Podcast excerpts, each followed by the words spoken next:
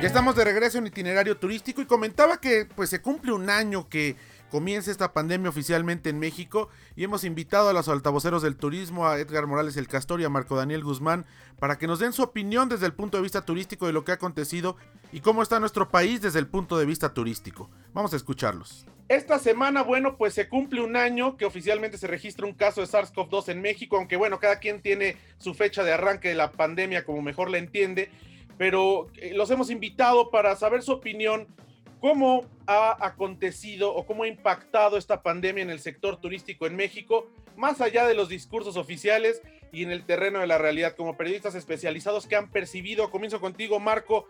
¿Qué te parece este año de pandemia? ¿Cómo nos ha afectado turísticamente? Mira, lo voy a dividir en dos, en dos este, grandes rubros. Por un lado, la parte de los, de los empresarios las han visto muy negras, la mayoría de ellos, sobre todo los de mediano rango de facturación, pymes, micropymes, muchas han desaparecido. Eh, algunos rubros, como por ejemplo los guías de turistas, se las están viendo bastante negras. Algunos han cambiado hasta de, actividad, se están dedicando al comercio, a muchas cosas. Y creo que hay una insensibilidad por parte de, de, pues, de los gobernantes, por parte de las autoridades que administran las políticas públicas del turismo en este país. Eso por un lado, me parece desastroso, por un lado, el resultado que ha tenido la pandemia en el turismo. Las agencias de viaje con ventas del 2%, 3% en los primeros seis meses de la pandemia, ahorita más o menos del 10%.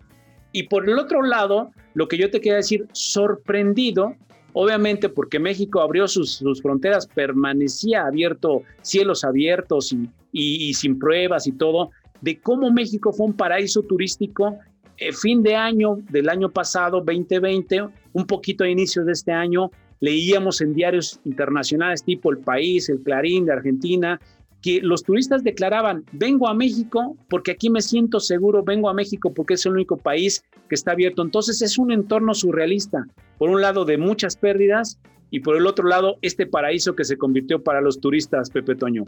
Castor, ¿a ti qué te parece este año? ¿Cómo ha impactado? ¿En qué posición estamos ahora? En la radiografía de los números, el PIB turístico tuvo una caída anual de 27.8%. Cuando hablábamos nosotros de los 8.5% porcentuales que cayó el PIB nacional, el año pasado, 2.4 se explican por el PIB turístico. O sea, que es demasiado. Hablamos nosotros que el PIB turístico ahora se va a tener que promediar en un 6% aproximadamente cuando antes era del 8.7%. En el consumo turístico interior la caída anual fue del 30%. Eso significa, de acuerdo a estos datos, que se dejaron de consumir un billón de pesos. Imagínate nada más la caída. Y en cuanto al empleo, la pérdida del empleo en el 2020 dentro del sector turístico se sitúa entre el 15 y el 20% del que se tenía al principio del 2020. Estamos hablando, de acuerdo a los datos, entre 630 mil y 840 mil personas desempleadas dentro del sector turístico. Estamos hablando, desde luego, del empleo formal. Esto es a grandes rasgos lo que ha sucedido dentro del sector, pero hay mucho más en el sentido de la percepción de lo que ha sucedido con las empresas dentro de este país. Eh, en fin, y como esto, muchas cosas como la captación, fiscal y la caída en la ocupación hotelera, José Antonio. Marco, eh, ¿cómo se vislumbra este año para el turismo? Dicen los expertos que será el año de la reapertura por la vacunación. Estoy hablando a nivel internacional, por supuesto que México incluido, que estará, estamos ya comenzando a ver campañas de vacunación, si no al ritmo que queremos, pero por lo menos ahí va. ¿Tú cómo vislumbras el futuro para el turismo en México? Y no solamente hablando de número de visitantes, sino para quienes trabajan en el turismo, quienes somos parte de esta gran cadena productiva del turismo en los siguientes meses. Pues fíjate, yo creo que es de, de un amplio pronóstico reservado, porque todo va a depender, y lo voy a decir así, de una vacunación eficiente. Por ahorita estamos viendo países como Israel que lleva un trecho muy largo, ¿no? Y se puede decir que ya está eh, listo para la actividad turística. Nuestro vecino Estados Unidos que vacuna a un ritmo de millón y, y cacho, millón trescientos diarios. México va un poco rezagado. A México le hace falta tomar un ritmo más poderoso de vacunación para poder lanzarse a decir, a lo mejor vamos a tener una apertura un poquito mejor.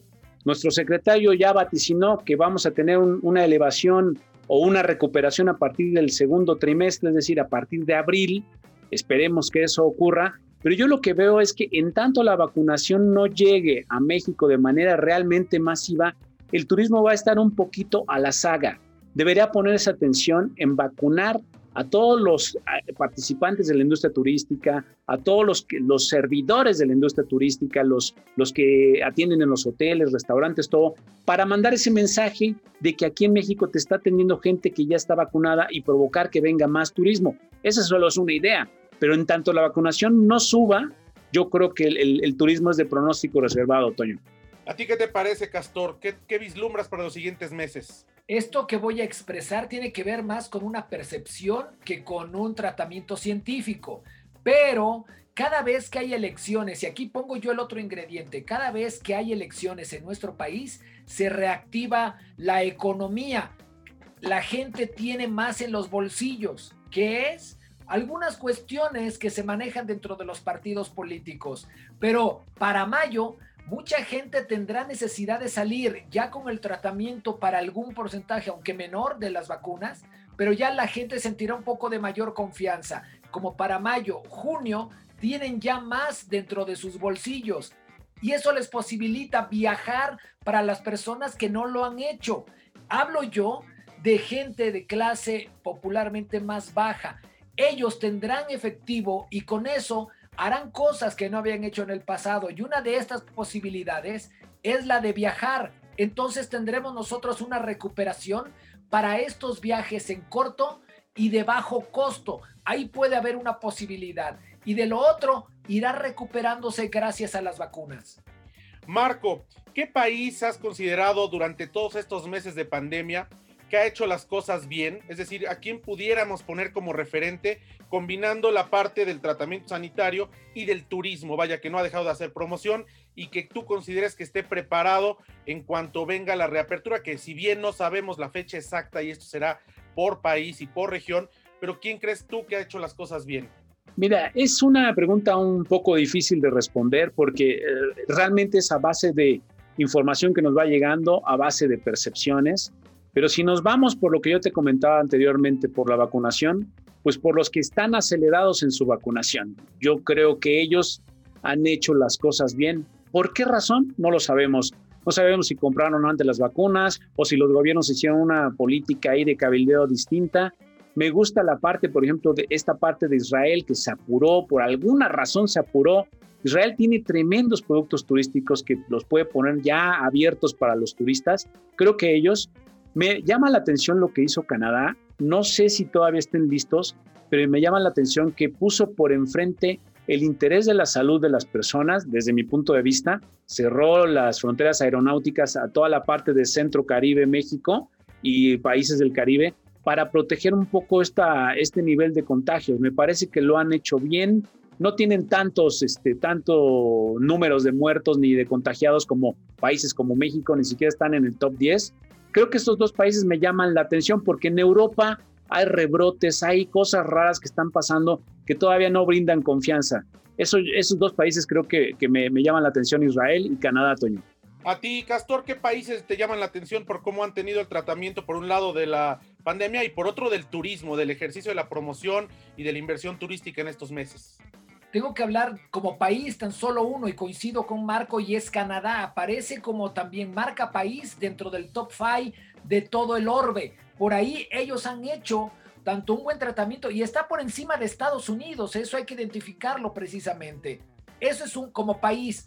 Ahora, como continentes, tendríamos que hablar de Asia y Oceanía, los que mejor han trabajado, pero que trabajarán incluso porque ellos continuarán con estas fronteras cerradas y no permitirán que entren bajo algunas normas muy estrictas y eso permitirá que ellos sigan existiendo con una eh, paz o tranquilidad en cuanto a la salud mayor.